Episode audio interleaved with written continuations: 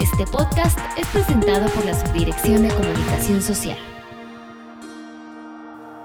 Hola, ¿qué tal? Bienvenidos como cada semana a otra edición de nuestro podcast institucional de esta que es ya la última semana del mes de septiembre e iniciando con renovada energía porque este lunes platicaremos con la bióloga Miriam Parra González, ella es residente estatal de FIRA en Puebla, sobre una red productiva que está tomando gran importancia que es la red de amaranto en México y de la cual pues el estado de Puebla es el principal productor de este alimento. Así que para comentarnos las perspectivas, las oportunidades, y sobre todo el impacto social que representa para los pequeños productores el que FIRA esté impulsando esta red, bueno, pues está con nosotros la residente estatal de FIRA en Puebla.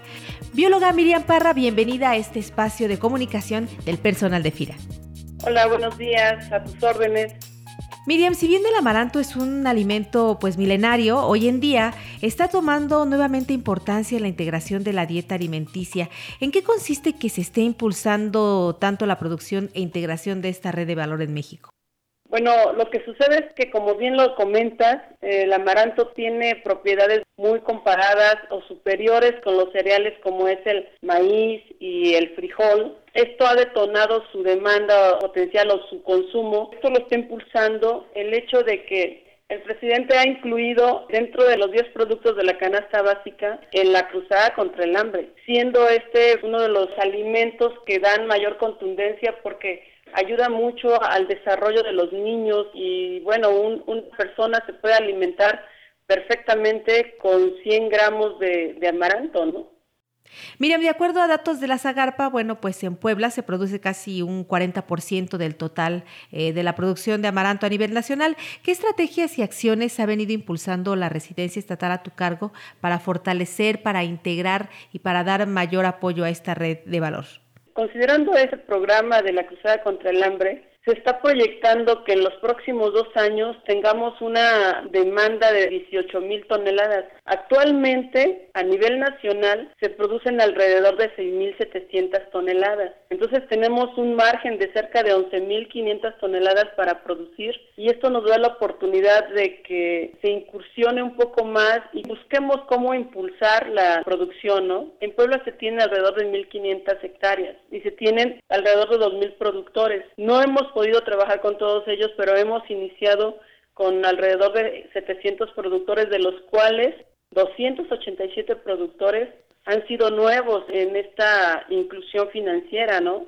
En sí, la superficie de amaranto ha sido como una tradición, pero con producciones pues muy escasas, ¿no? O sea, estamos hablando de promedio una tonelada por hectárea. Estoy hablando de superficies desde media hectárea hasta cuatro hectáreas máximo. Y estas están ubicadas en alta marginación entonces, hemos participado con los productores en la organización formal de tres sociedades de producción, el interaccionar con la capacitación y la formación de técnicos en el cultivo del amaranto, nos permitió apoyar cinco técnicos para que pudieran orientarlos y desarrollar un cultivo un poquito más intensivo que nos convierte al amaranto en un cultivo económicamente más rentable, ¿no?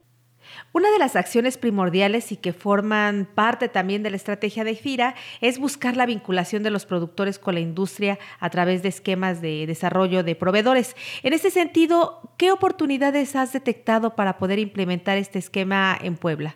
Lo que estamos nosotros tratando de hacer como FIRA Puebla es tratar de ir más allá que la simple comercialización. Estamos tratando de que se asocien para establecer un centro de acopio, un beneficio y una pequeña industria que nos permita buscar nuevas presentaciones como confitería, galletas, pan, botanas, que ya se está haciendo, pero lo que queremos es como consolidarlo y que darle la oportunidad a los productores como tal y no solamente a la industria, ¿no? Porque tenemos diferentes metas en el FIRA.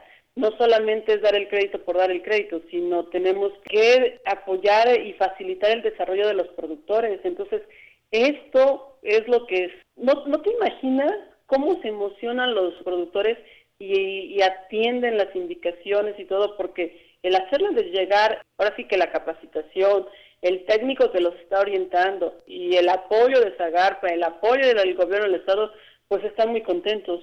Una situación que definitivamente Si no lo hacemos así, no, no salimos adelante. ¿eh?